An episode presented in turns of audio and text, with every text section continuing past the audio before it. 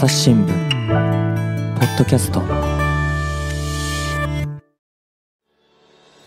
朝日新聞の神田大輔です、えー今回はですね編集員の秋山紀子さんに来ていただきました。よろしくお願いします。よろしくお願いします。今日はね何の話でしょうね。何ですか？いやいやいや何ですかってことはないですよね。収録に来たっていうことは何かお話をしていただけるっていうふうに私期待しておりますけれどもどんなお話でしょうかとなんかあのー私の書いた記事に、ちょっとなんか反響をこちらにいただいたという。そうなんですようん本当嬉しいですよね。えっととこの記事。っていうのは普通の記事と違うんでしたっいけやいや、あのね、はいで、何の記事の？アナザーノートっていうね そえーこれニュースレタそうですねー。の一つですよね、はい。あの、朝日新聞のニュースレター、うんこれぜひ、あの、皆さん登録してくださいね。あうんの、登録できるから。あのーできますよできます、デジタルの記事のところから登録できるので、ぜひぜひ登録してください。その、えっ、と、ニュースレターに、載って、うんその後、朝日新聞デジタルにも載って、なるほどで、最後に、勇敢のある地域には勇敢にも載りました。うんああ、勇敢のね、紙面にも載ってるんですね。そうなんです、これ。アナザーノート自体は、あれって政治経済系の話でしたっけ、そうですね。編集員の方が書いてるんですか？まあ、編集員だけじゃなくてデ人スクが書いたり、はうんい、記者の方も書いたり。なんかあれですか、秋山さんは何回に1回みたいなの決まってるんですか、8回に1回ぐらいかな。うんなるほどね。で、その、まあ、なんかこれまでにも書かれてきたんですけれども、今回ね、取り上げるのは、この、えー若者に広がる、う鍵括弧、反フェミニズム、韓国の日本で考えた。ということですから、でね、えーちょっと読むとわかるんですけども、韓国にね、行かれたんですね。出張に行きましたね。あの、本当パンデミックになって初めて行ったんですけど、はい。あのー私、韓国大好きで、韓国コスメとか、うんあの、お洋服とか大好きで、今日着てるのもそうなんだけど、あの、まあね、前にあの、韓流ドラマのね、回でも出ていただきまして、韓国の、え、いつぐらいからそういうう興味を持たれてるんですか？もう結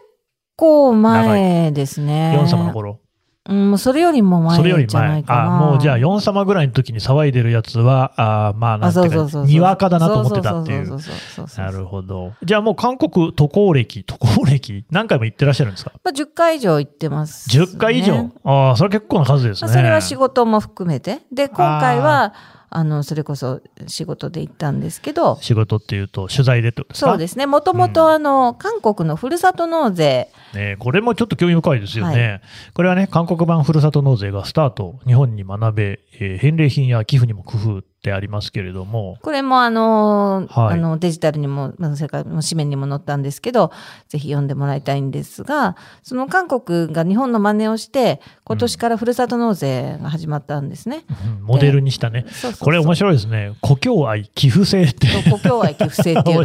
いやーなんか、ちょっと日本とはね、えー味の違った感じのね、名前ついてますけれども、ただ中身としてはよく似ている。なんでこれを韓国も始めることになったんですか？あの、韓国も、あの、うん。日本も少子化だけど、韓国も少子化で、まあ、日本以上に、あの、激しかったりするんですけど、あのーで、その、特に地方から人が流出しちゃってるんですね。はいこれも日本とに似てますね。で、消滅自治体なんていうふうにも言われて、消滅自治体？穏やかじゃないですね。うんだから、あの、人口が減ってしまって、あの、自治体がなくなっちゃうっていうことに対する危機感がすごく強いので、で、うん韓国は、あの、日本にもまして中央集権制のか色彩が強いんですけれども、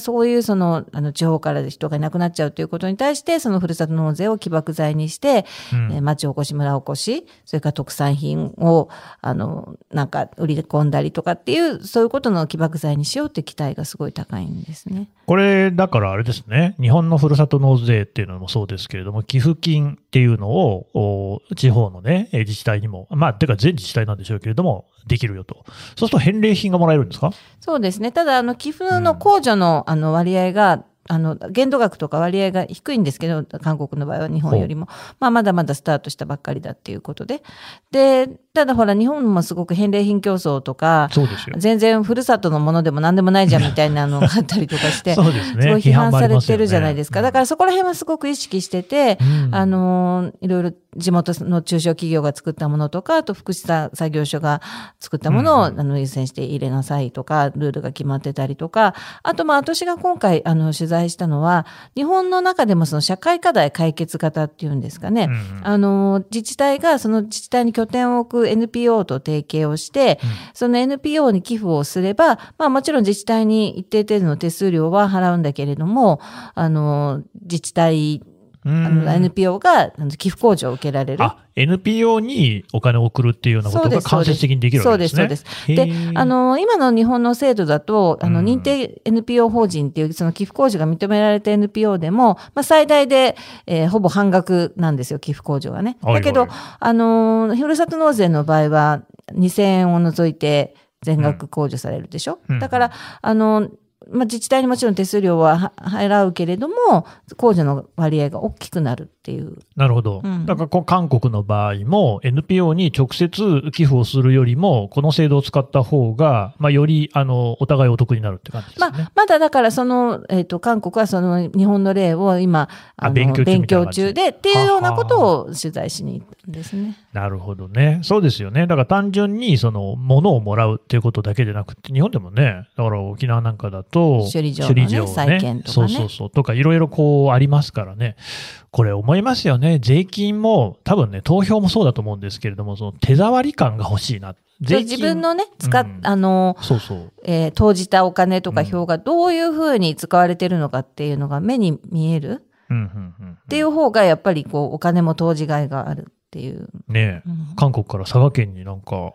えー視察ですか？そうそうそう、佐賀県がそういうこと、NPO への紐付けをやっているのでね、やってるんですね。っていう取材がありつつ、ええもう一つ何かあったと。はい。で、もう一つ、あの、取材したいなと思ってたのが、あの、韓国で、その、アンチフェミニズムっていうのがすごく広がってるっていう話を聞いたので、うんうんで、すごく関心があって、例えば、あの、それが大統領選があったじゃないですか。ありましたね。去年大統領選があったんだけれども、はいそれでもその、あの、ジェンダーとかがすごく争点になって、うん。えっ、と、韓国には、あの、女性家庭、家族省っていうのが、あの、キム・デジュン大統領の時に、あの、設けられた女性省が前身となって今あるんだけれども、はい。それを今の、あの、ユン大統領が大統領選の公約で廃止するって言ったりとか、廃止。うん、あと韓国にはその構造的な性差別がないって発言したりとかっていうのがあって、うん。それがやっぱりその政治的な問題にもなってるっていうことで、うんまあ、あのーじゃあ実際どうなんだろうと思ったんですよね。で、特に言われてるのが、その韓国の20代の男性、うんイデナムっていうんですけど、そのイデナムの人たちにその傾向が強い。イデナム。うん、なんか意味あるんですかね。20代の男性って意味。あ、そうなんですね。そのままなんですね。なるほ。ど。え、その、要は、若い20代の男性の方が、そういうそのアンチフェミニズム的な意識が強いってことですか？でね、あのー実際どうなのかなと思って、まあ、はいあのー取材に行ったら、あの通訳をしてもらった女性が20代の、ああの取材のね、はい日本語と韓国語そうです、の通訳。そうです。あの、はい。私、韓国語喋れないので、うん通訳に入ってくれた女性がいて、その彼女がすごいショートカットがすごい似合っててたんですよ。で、はい。その髪型はすごい似合ってますね、みたいな話をしたら、その5年ぐらい前に、あの、ロングだったのをバッサリ切って、朝すごく楽だから、もうショートやめられないんです、みたいな話をしてる中で、うんで、すごいね、その髪の毛切ってから、その周囲の特に男性、若い人から言われるのが、あの、よくフェミニストなのって聞かれる。はあ。フェミニストうんって髪型と関係あるんですか？で、その、もう本当によく言われるから最近では何とも思わなくなったって言ってたけど、その、はあ。フェミニストって、あの、何？どどういう意味なの？って聞いたら、あの、女性、女性優越主義？女性優越主義。あのー私の理解だとですね、英語でも日本語でもフェミニストに優越主義っていう意味はないと思いますけど、うん、って言われたんだそうですよ。で、あとは、はあ。恋人いらないの？とかね。は？あれですねショートカットだと恋人がいらないって思われるんですか？って聞かれるんだそうですよ。で、はあそれを聞いて、あ、やっぱりね、そのアンチフェミニズムみたいな、こう、空気感が、やっぱ若い人にはこう、すごく広がってるんだなと思って。ああ、この女性もはい20代だから、こういうことを言ってくるのも20そうそうそうそう代で男性なんですかね。そうそうそう。はあ。あの、先生質問です。あの、秋山さんといえばですね、アイドルにも造形が深くていらっしゃるじゃないですか。日本だと、ね、それこそもう山口百恵さんから始まりですよ。まあ、松田聖子さんも別にロングヘアじゃなかったし、それからまあ広末涼子さんとか、ショートカットの女性っていうのはもう枚挙にいとまなくって、キョンキョン皆さん、ねそうそう、キョンまあ、世代が出ちゃうけどね。うん極めて魅力的な存在だったし、まあ男性もすごく支持していたっていうのは間違いないところだと思うんですけれども、っていうのとはなんか意識が違うんですかね？まあだから今のその韓国ではそのフェミニズムっていうのが男性の視線を気にしないとかね、はいはい。い、うふうに思ってる人たちが若い人たちに多いっていうことなんだなんかやっぱりそこら辺は、はあれですね、お隣の国とは意識が違うというか、日本でもアンチフェミニズムの動きっていうのはありますよね。それこそコラボの問題とかもありましたけれども、それに、そその、ショートカットっていう話は出てこないじゃないですか。韓国だとやっぱり長い髪の毛をこう美しく保つみたいなことが伝統的な価値観として商用されてきたんですかね。わかんない。そこまでは私、そういう観点では取材してないからわからないけれども、少なくとも、だからその、ほら、あの、日本よりも、そういうその、いより一般的に、アンチフェミニズムみたいなことが、その空気感があるんだな、と。いうことで、まあ、それで大学の先生にね、あの話を聞きに行ったりしたんですけれども、大学の先生はどんなご見解ですか、あの、やっぱりそういうのはあって、あうん。の、それは一つはすごく、あの、こう、全体的に、まあ日本もそうだけれども、あの自己責任というか、その競争をうん。自分で頑張りなさいみたいな競争が激しくなってるっていうことと、あと、あのーいろんなね、そのやっぱ女性の社会進出が進んで、例えば、あの、えー大学の進学率も女性の方が高くなったりとか、その公務員とか、うんうんうんあのお医者さんとか弁護士とかそういう人たち、あの、そういう専門職にもどんどん女性が進出してきたりとか、結構なことじゃないですか。そうそうそう。の中で、あのーすごい男性のに対は若い男性は特に焦りがあって。ああ、なんか仕事を奪われるみたいな感じですかね。うんそれで、で、かつそのデジタル化に伴って、その匿名でいろいろほら、あの、うんうん。いろんなご意見表明とか攻撃したりとかねうんできるじゃないですか。だからそれによってそういう風潮がすごくますます、あの、こう輪をかけてるっていうようなことをおっしゃってましたよね。で、例えばあの、韓国って徴兵制なんですけど、まあ、それは男性だけだから、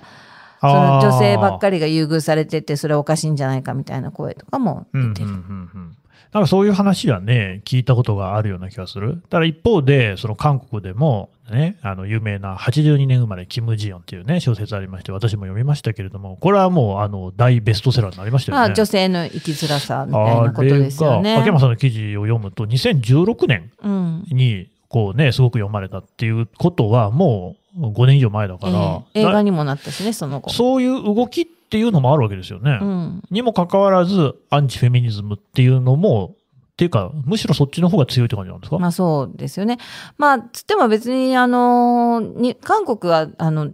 すごく男女のね、じゃあ平等がす進んでいるかって言ったら、決してそんなことはなくて、うんあの、よく引き合いに出されるジェンダーギャップ指数、まあ日本がすごく低くて、あの、100、えっ、と、2022年だと、日本は146カ国中116位だけど、低いですうんね。韓国は99位ですからね。あんまり高くないですねうんあんまり高くない。なるほど。じゃあ、やっぱりその、ジェンダーギャップ指数ってどういうふうに調べてるんでしたっけ？えっ、と、政治とか経済とか、その健康とかで、そのランキングをして、その総合順位で、えっ、と、表してるんですよ。じゃあ、でやっぱり、あの、議員さんなんかも女性はまだ少ないですか、ただ、韓国は日本と違ってクォーター制を一部入れてるので、お、進んでるじゃないですか。うん日本よりは進んでますね。まあ、にもかかわらず99位には甘んじているっていう感じ、なんかそこもすごいちょっとなんか僕の考えていた韓国とギャップがある。全然詳しくないんですけれども、K-POP もね、今ね、世界中を席巻してますけれども、の動きなんかでも、かつての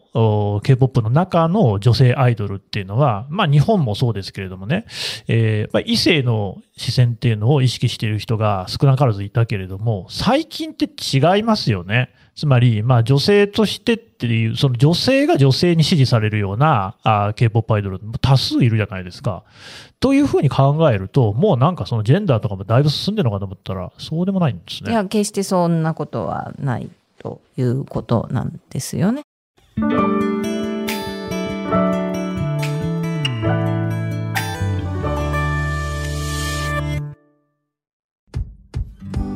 難しいニュースもポッドキャストで解説を聞くとちょっと理解できるかも。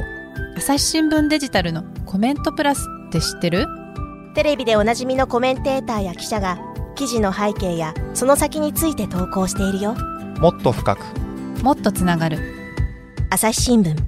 あと気になるのが、さっきね、秋山さんおっしゃったのが、ユン・ソンニョル大統領が選挙の時に公約でその女性家族省の廃止を掲げたというわけですよね。えーこれはだからおっしゃった2001年に設けられた、前身が設けられたっていうことですから、まあ言ってもまだ最近20年ぐらいのことですよね。これを公約に掲げる？で、しかももうね、あの、ご記憶の方も多いと思いますけれども、あの大統領選ってめっちゃ熾烈な争いで、僅差の争いだったから、ここで一つ公約を掲げるってことが、勝敗にすごく影響してくるっていうことを読んで、でもこれは受けると。反発よりも投票が増える方の効果が強いっていうふうに思ったってことですね。まあだからそのさっき申し上げたようなその若い男性、うん20代の男性なんかがそういうことに支持してくれると思って、まあ掲げたんでしょうね。うんまあと言ってもね、あの、実際に当選した後、じゃあそれが具体的に何かしてるかって言ったらそんなことはなくて、やっぱりその廃止って言ったことに対するすごく批判もあるので、あの、今具体的に何か進んでるっていうわけではない。でもまあ結局、そのユンさんは、まあこれがね、だけが原因ということは全くないでしょうけれども、ただ勝ちましたもんね。ということは、一定その読みが当たったっていう言い方もできますよね。そうですね。うん、なんかこれも日本で同じことを、じゃあ岸田さんがやった時にどうなるかっていうと、なんか、まあわかんないですけどね、やってみないとね。ここまで行くのかなっていう気もする。そういう意味では韓国のそういうアンチフェミニズムっていうのは、割と根強いとか根深い感じもあるんですかね。だから、あのー決して、あの、韓国でもね、そのすごく一部の極端な、あの、うん。そういう、あの、本当に、まあ、どの国にもいますよ、えーそういう人はね。いるでしょ？で、うん。だからそういう人たちがいろいろやってたりするんだけど、でもか、あの、まあ、そういうげ現象だけにとどまってるのかなっていうと、必ずしもそうじゃない。例えばだって、その、髪の毛一つのことにしたって、うん。もうあんまりにそういうこと言われるっていうのは、だって日常生活でそう言われるわけだから、うんうんうんうん。そういうのが結構象徴してると思うんですよね。うんなんかあと恋人を作る気がないのかみたいな話あったりありましたよね。とも言われる、よく言われるって。それは何ですか？その、フェミニストだとそうだっていう意味合いであすか？男が必要ないみたいな？別にそういうことじゃないじゃないですか、フェミニズムってっていうのは。思うんだけど、だから、要するにそういうふうに思ってる人が一定数いるっていう、まあ特に若い人にはいるっていうことなんですよね。なるほどね。こういう動きって韓国だけの話なんですかね。あの、日本もそうんのバックラッシュって言って、2000年代最初の頃に、そのジェンダーとか、はあはあフェミニズムに対するちょっと攻撃が強まったりしたこともあるんだけれども、うんまあ、あの、それとも似てますよね、みたいな話をその大学の先生はね、おっしゃってましたけれどもね。なるほどね。ただ、その、秋山さんおっしゃったように、というか、その大学の先生がおっしゃったのかな？SNS 時代っていうのもこれ一つ拍車をかけていると。だからね、その、まさにその大学の先生の体験として話して、あの、くださったことに、その、えっ、と、彼女が大学で、その女性学への招待みたいな、うん。あの、入門女性学みたいな授業をやるときに、えここでの授業でね、話したことは、えー外には出さないっていうふうにちゃんとルールで決めてたんだけれども、あの、それがその出されてしまって、で、すごく、あの、攻撃されたりとか、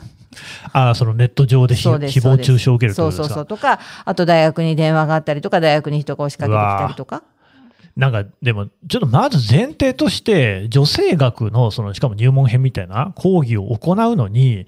外に出さないでみたいなことを言わないと成立しないような状況ってことですよね。うん、で結局その、まあ、誰があのそういうふうにやなことをしたのかっていうのは分かって、はあまあ、その学生は来なくなったって別に追い出したわけじゃないけど自分で来なくなったっておあのおっしゃってましたけれども、あの、私も、もう何年前だ、えー、94年に大学に入っているので、30年ぐらい前ですね。キャー怖い。あの、で、学部生、まあ、てか学部にしかいないですけど、で、えー女性学の授業取りましたよ。あの、別に、だからといって、そういう話はもちろんなかったし、多分今もないと思うんですけれども、結構深刻ですね。だからねそういうところからもあのやっぱりはアンチフェミニズムみたいなことはやっぱり韓国には今あるのかなっていうのが分かりますよね。どうなんでしょう、そのさっきのユン大統領とかそうかなと思うんですけれども、やっぱアンチフェミニズムに振るっていうのが受ける、そういうマーケティング的に利用してやろうっていう感じなんですか？まあもちろんそれはあるんじゃないですかね。私もその、あの、マーケティングフェミニ、あの、反フェミニズムみたいなものですか？みたいに聞いたら、うん、あの、まあ、でも政治家はね、その票を取らなくちゃいけないから、みたいなふうにおっしゃってましたけれどもね、その大学の先生は。うん。まあ、そうばっかりでもなさそうだってことですかね。うんまあ、いろんな理由があるんだと思うんですけど、うーんなるほどね。まあこれ今ね、大学の先生、韓国の大学の先生のお話でしたけれどもね、講義も難しいっていう状況。秋山さんも、まあテーマそれぞれだと思いますけれども、大学で講義したりいろんなところでね、えー講演なさったりとか、機会ありますよね。あのー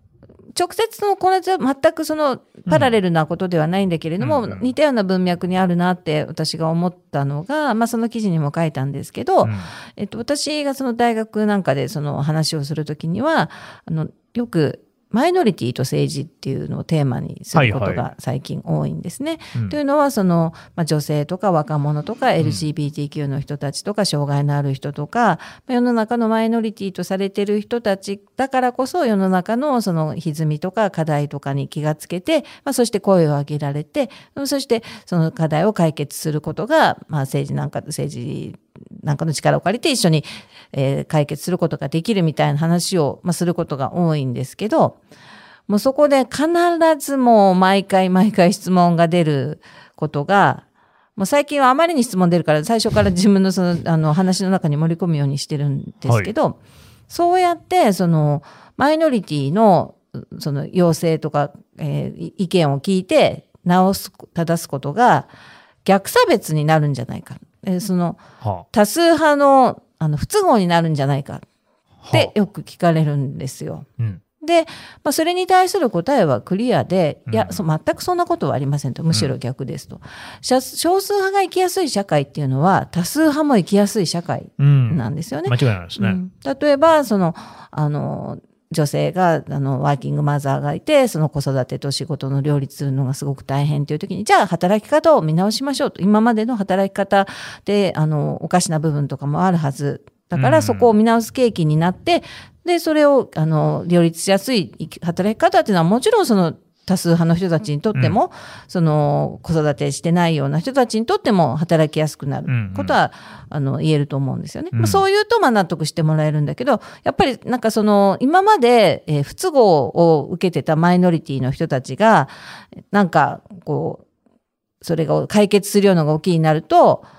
逆にその多数派今まで、まあ、まあ特権とは言わないけれども恩恵を受けてた人たちがうん。の特権が奪われちゃうんじゃないかみたいな、まあ、そういうところ意味でその韓国のそのアンチフェミニズムその女性が社会進出してきた時にいやいやその今まであのの男性ばっかりで占められてた若い人たちそこに対するその男性たちが脅威を覚えてあの女性を批判するみたいなことと通底しているところがあるような気がしたんですよね。これ、あの、興味深いですよね。だから、よくね、あの、秋山さんともお話をする夫婦別姓の問題とかも近いかなと。要は、別にあの、別姓はしたい人がすればいいわけで、あなたが別姓にしたくなければ、誰もそれをこうね、邪魔しないわけじゃないですか。まあ、それはご夫婦でお話しなさいなって話であって、つまり、今、生きづらい人が生きやすくなるってだけで、あなたの性は何も変わりないのに、でも反対する人っていますよね。何かその権利を他の人に広げることが自分の権利を阻害するっていうふうに思っちゃうって何なんでしょうね。うん、だからそこら辺が社会全体がなんか息苦しくなってたりとか、うんあのーそもそも自分が生きづづらいって思ってることを誰かのせいにしたい。そうですよね。よくあるんですよね。だから、あの、ブレグジットでね、騒いでた頃のイギリスなんかも、イギリスの景気が悪いことを移民のせいにしてたんですよね。別にそうじゃないのに。で、結果、その、まあ、EU からね、離脱して移民を排斥しようっていう動きとあれは連動してましたからね。なんかそういうやり玉にあげたい。さっきの韓国の話もそうですよね。なんか女性が仕事を奪うであるとか、なんか私たちは徴兵で、えー不当にその時間を奪われているみたいな言い方ってね。なんか料金が狭くて嫌じゃないですか。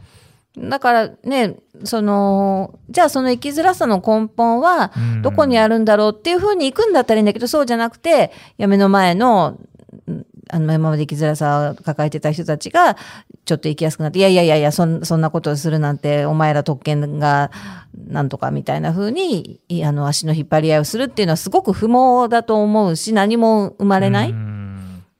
あと、ちょっと話を聞いていて、関連あるのかなと思ったのが、ね、おっしゃった出生率のね、低さですよね。日本が合計特殊出生率で1.3いくつだったと思いますけれども、韓国でも1切ってて、0.7とか8とかなんかそのぐらいだったと思いますけれども、それに、その今の、えイデナムでしたっけ ?20 代の男性のそういうアンチフェミニズム的な意識ってなんか影響してるんでしょうか？あのー結婚しなかったり子供を作らなかったりとか、っうん。ていうことはあるみたいですよね。それって、え、それも女性が嫌だからまあそういうことではないけれども、うんでもやっぱりそういうそのなんか、えっと社会が分断されているようなところで、あのーやっぱりじゃあ子供を作ろうかとかっていううん社会全体の雰囲気にはならないんじゃないですかね。うんあの子供が少ない、子供を作ろうとしない、結婚しないというのはいろんな原因がある。例えば、あの、都市のあの住宅事情がものすごく ソウルめちゃくちゃ高いって言ってましたね。高いとかねはいはい。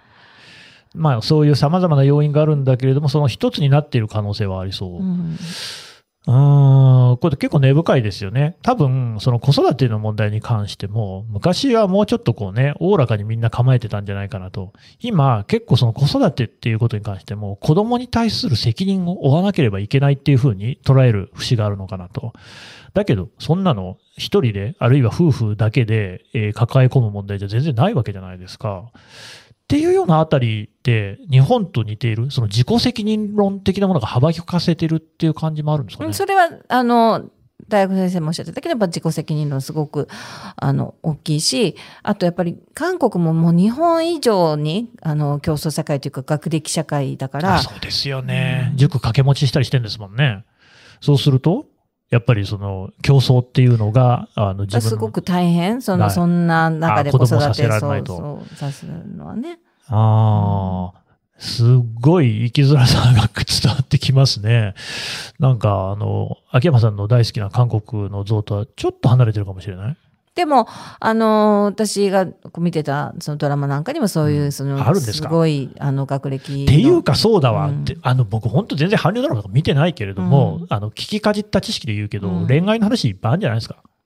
ん？恋愛話。つまり、なんかそのアンチフェミニズムとかっていうのと、やっぱりまた僕のイメージがかけ離れちゃってるんですけどね。男女の話もあるでしょ？っていうかはい多いのでは。多いのではっていうのは？いや、要するに、さっきの話だと、まあ、出生率が下がっているであったりとか、あるいは、その、だから女性に対して、その、フェミニストみたいなもののね、えー反発を覚える若い男性が多いという、その若い男性たちも、お韓流ドラマ的なものは消費してるんですかね？うーん、まあ、あれだけあるっていうことはね、そうなのかな。私とこら辺は、あの、なんか不思議な感じしますね。うんそのさっきのユン大統領の政策っていうのは多分そこに受けるから、マーケティング的にやってんだろうけれども、一方でなんかその恋愛のね、姿も美しく描かれているっていう、複雑ですね。はい。まあそんな話でございましたけれども、今後もね、あの、こうやって、あの、こういう番組を取り上げてほしい、この記事について、ポッドキャストにしてほしいなんてことありましたら、ぜひね、お寄せをいただければと思います。お寄せください。というわけで、秋山のり子さんでした。どうもありがとうございました。ありがとうございました。